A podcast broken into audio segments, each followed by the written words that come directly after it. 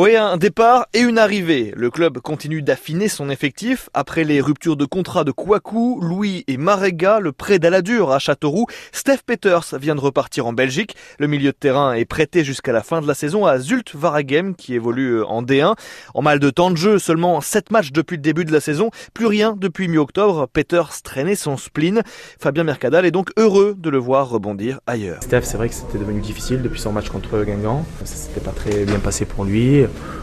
Il avait perdu un cran par rapport à, la concurrence du milieu.